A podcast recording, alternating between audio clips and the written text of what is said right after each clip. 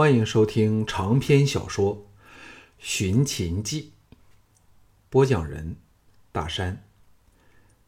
第十九卷，第四章：正面挑战。嫪毐皱眉说：“究竟为什么急事呢？是否派遣下人去做？眼下佳肴还未陈上，何况……”有我特别为大人安排的歌舞表演呢。蒲鹤也说：“向大人身子都未坐暖，就赶着要走，我们怎都不会放过你的。”项少龙暗骂自己糊涂，这事儿的确可差人去办。乌延灼就是最佳人选，只要由他通知藤毅，再由藤毅找昌平君商议，就成了。裴笑说。啊，是我一时急得糊涂了，这就去吩咐下人，请各位原谅。嫪毐等这才释然，放他离去。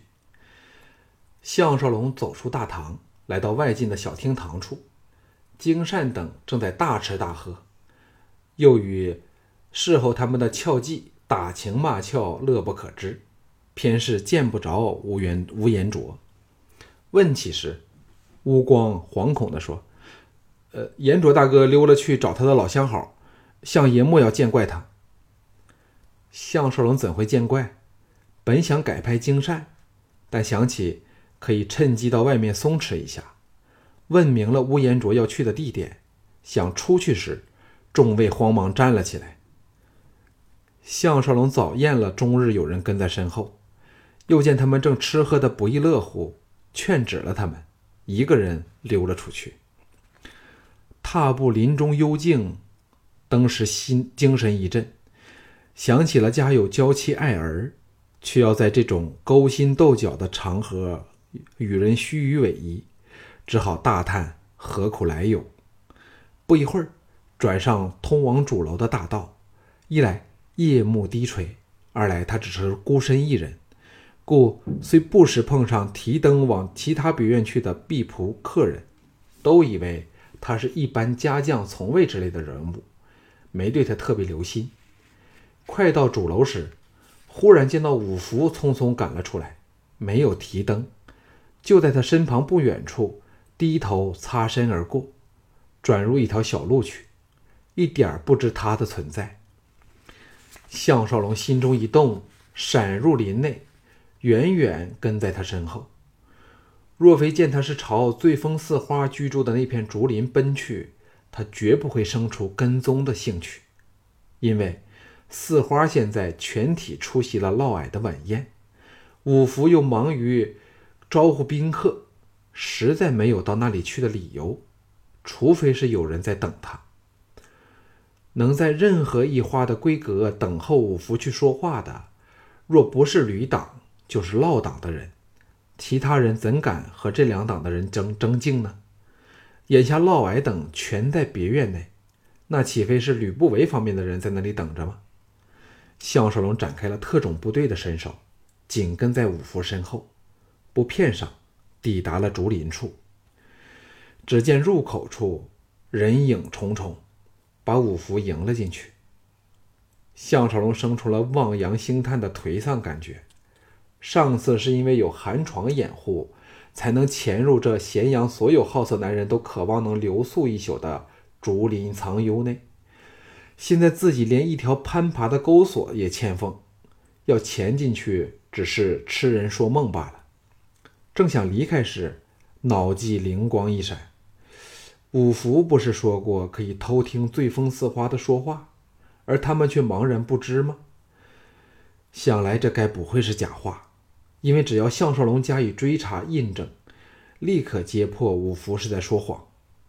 这种监听工具极有可能像是在信陵君卧房内那条能监听地道的铜管一类的设备，自不应装在林内四座小楼的任何一栋之内，否则早就被识破了。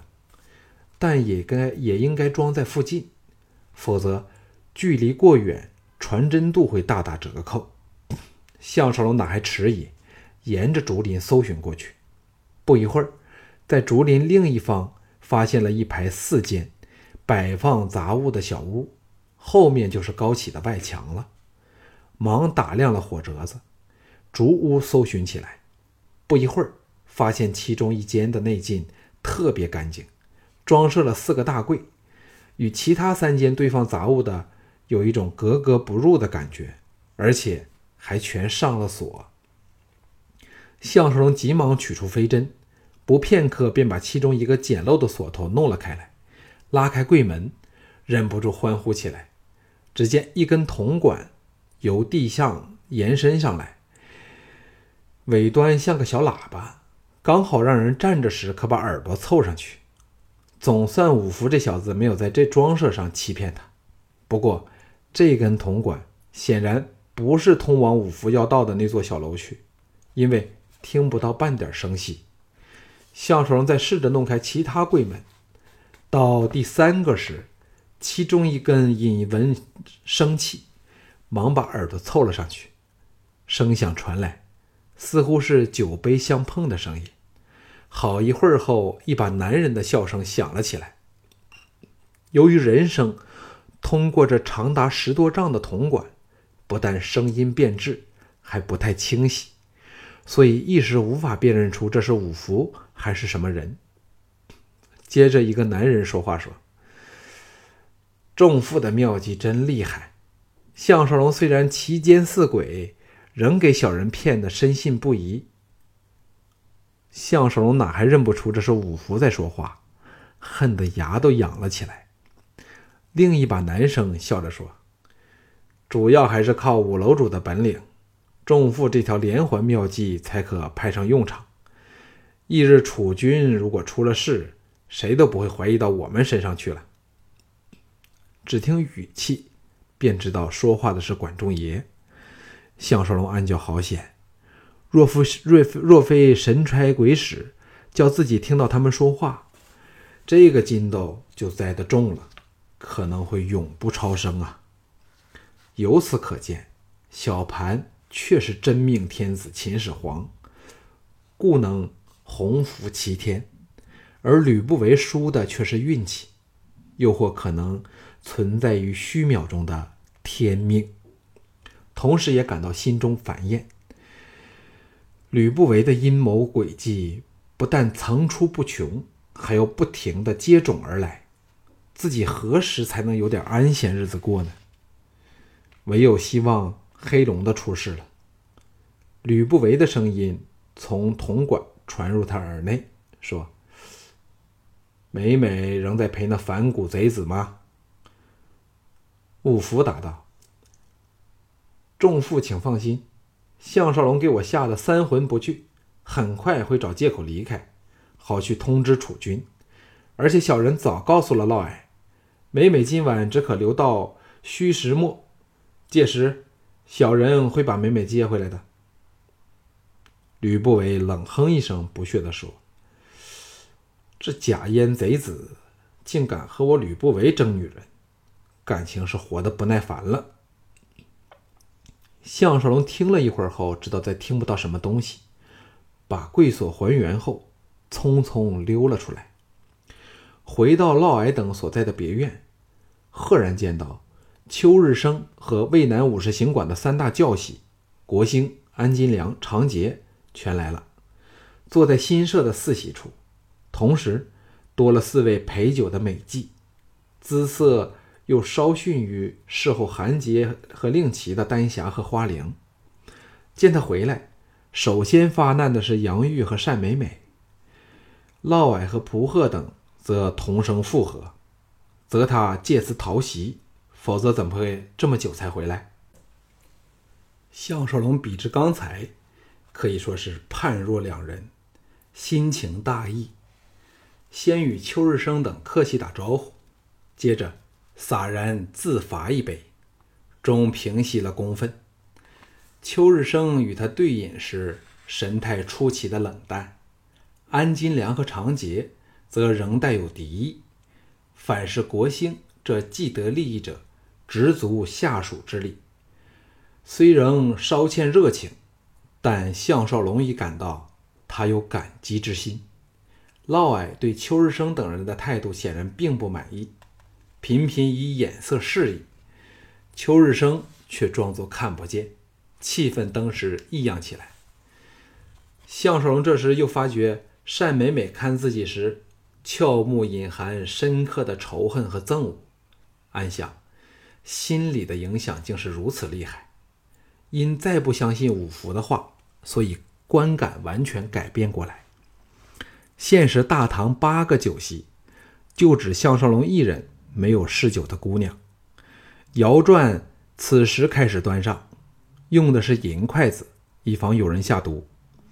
嫪毐笑着说：“婆爷一向不会空手访友，金趟来咸阳就带来带来了一个集天下美色的歌舞集团，以供我等大开眼界。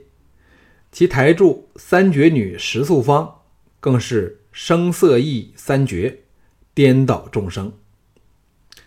项少龙心中大雅，听嫪毐这么说，这显然是个职业的巡回歌舞团，并不依附于任何权贵。在此处处强权当道的时代，石素芳如何仍能保持自由之身，能够随处表演呢？在这古战国的时代里，无论个人。或团体，除一般平民百姓外，都含有某种政治意味或目的。照理，这个歌舞团也不例外。只就他能与蒲贺拉上关系，就大不简单。蒲贺得意洋洋地说：“本人费了两个月时间，亲到邯郸，找着团主金老大，甘辞厚币，才说说动他带团到咸阳来。”已安排好在春季晚宴上表演助兴，今晚可说是先来一场预演。邱日升插口说：“听说三绝女石素芳与那晚在仲父府祭设全场的齐国柔骨美人蓝公园，以及燕国有玲珑燕之称的凤飞，合称三大名姬。”想不到今天的咸阳一举来了两击，我等却是眼福不浅呐。项少龙这才知道，那晚行刺自己的柔骨女名叫蓝公园。三大名姬内，至少有一个是出色当行的女刺客，其他两个又如何呢？项少龙不禁生出好奇之心。老四邪笑说。众父想必尝过柔骨美人的滋味不知仆爷可曾试过石素芳的房内三绝？又能否透露一二啊？所有男人都笑了起来，众女则是娇嗔笑骂。他们都习惯了男人这类露骨的言辞，也知道怎样做出恰当的反应。项少龙却是心中暗笑。嫪毐重用这种只懂得风月之徒，实已种下了败亡之因。蒲贺先陪众人笑了一会儿，才说：“假若这么容易可以一亲芳泽，石素芳恐怕已给人收于私房了。石素芳每到一地，均要有人保证不会被逼卖身。这趟的保家就是蒲某人。试问蒲某？”岂能做坚守自盗的卑鄙之徒啊！坐在秋日升下席的安金良正嚼着一片鸡肉，含糊不清的咕哝道：“那就太可惜了。”当时又引起了一阵哄笑。杨玉此时站了起来，提着酒壶来到项少龙身旁，双膝先着地，又再坐在他小腿上，笑面如花的说：“项大人。”让奴家敬你一杯。项少龙潇洒举杯，让他斟酒。嫪毐笑着说：“玉姑娘既对项大人有意，项大人不弱，就把她接收过去吧。保证她的踏上三绝，不会比石素芳逊色呀。”众人再次起哄，推波助澜，只有邱日升等脸露不屑之色，对项少龙。仍是很有芥蒂。项少龙见这风韵迷人的美女，何然垂首，不胜娇柔。就算当作他是在演戏，仍感到一阵强烈的冲动。这是男人与生俱来对美女的正常反应。尤其想到她可能毒如蛇蝎，更添另一番玩火般危险刺激的滋味。哄笑声中，杨玉仰脸，千娇百媚的横了他一眼。又垂下琴手，樱唇轻吐，说：“若向大人能腾出少许空间，杨玉愿见枕席。”这两句话，由于音量极细，只有项少龙得以耳闻，倍增暗通款曲的缠绵滋味。项少龙目光落到他起伏有致的酥胸上，差一点脱口答应。幸好最近每天鸡鸣前便起来练剑，把意志练得无比坚毅。咬牙低声说：“心结难解，请玉姑娘见谅。”杨玉与以幽怨的可把他烧融的眸子瞅了他一眼后，退回嫪毐那一席去。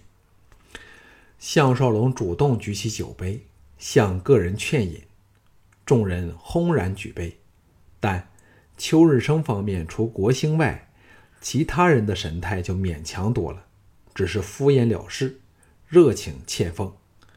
接着，邱日升和蒲鹤对饮了一杯。项少龙正奇怪为何嫪毐似乎一点儿控制不了邱日升时，刚巧见到蒲秋两人交换了一个大有深意的会心微笑，灵光一闪。想通了嫪毐和邱日升的关系。邱日升以前是杨全军的人，倾向小盘之地成角，现在他仍是成角一派，但却改为为与杜弼和蒲贺勾结。蒲不杜弼和蒲贺势力虽大，却是集在东三郡方面，那也成了成角的根据地。这可是吕不韦一手做成。故意留下这条尾巴，使朱姬和小盘不得不依仗他去对付。但杜弼也希望插足到咸阳来，于是才有秋日升诈作投靠嫪毐，使吕不韦也碍着朱姬，奈何不了他们。奇怪复杂的关系就如此形成了。他当然不会把观察得来的宝贵资料透露给嫪毐知道。吕不韦在玩权力平衡的游戏，他也只好奉陪。有了这种体会后，项少龙登时知道自己成了蒲贺、杜弼和邱日升一方首要攻击对象。若能除去他项少龙，便可立即破坏咸阳各大势力已经是险象横生的均衡局面。对蒲杜等人来说，自然是越乱越好。现在秦国军方反对吕不韦的人。绝非少数，只要杜弼能连接其中最大的几股力量，例如王和、王陵、王翦，又或昌平君安谷西等，成角便大有把握与吕不韦表面支持的小盘争一日之短长了。只要去了小盘这最大障碍，成角就是大秦的当然继任者，而这首要着手之物就是。干掉他项少龙，使咸阳陷入乱局之中，他们才可以浑水摸了小盘这条大鱼。就在此时，他看到邱日升频频用眼光向国兴示意。好一会儿后，国兴才不大情愿地说：“大将军这两天不知是否有闲情，到我们行馆表演一次刀法，让我们大开眼界呢？”同一样意思的话。比起决战前那晚，国兴在醉风楼说出来的，已完全没有了那种剑拔弩张的味道了。可知，季嫣然的感之以义，小盘的诱之以利，已经多多少少打动了国兴。说到底，以小盘为首的政治集团始终是当时得势。国兴以前因先依附了杨全军，才苦无门路，加入项少龙的一方。现在得此良机，要他再为邱日升牺牲，实是何其难矣！”项少龙尚未说话，嫪毐故作哑然地说：“大将军如有神助的刀法，国大人不是曾亲眼目睹吗？为何仍要多此一举，再见识多一次呢？”这几句话极不客气，显示嫪毐非常不高兴。邱日升哈哈笑道：“正因为项大人刀法如神，我等才要请大人到行馆指点一下手下儿郎。内史大人误会了。”项少龙微微一笑，说：“若邱馆主答应明天亲自下场。”我项少龙怎也会到行馆去领略教义。此语一出，包括蒲贺在内，众人同时色变。这几句话虽是客客气气的说出来，但摆明了项少龙有杀死邱日升之心，而且事后谁也不敢追究，因为这是邱日升咎由自取。蒲贺和邱日升色变的原因，就是感到项少龙已看穿他们和嫪毐的真正关系，才如此的不留情面。嫪毐等色变的原因，就是项少龙此以此语既出，以邱日升的身份地位，就算明知必败，也只有挺身应战，再没有转圜余地。单美美等诸女，却是被项少龙不可一世的英雄气概所震撼。芳心悸动，果然，邱日升仰天长啸，豪气干云地说：“近年来，从没有人像项大人般肯与本馆主玩上两手了。明天午时，邱某人就在馆内恭候大驾。”话毕，霍的站起来，向蒲贺和嫪毐等人略一施礼后。拂袖去了，国兴等只好匆匆施礼，随他离去。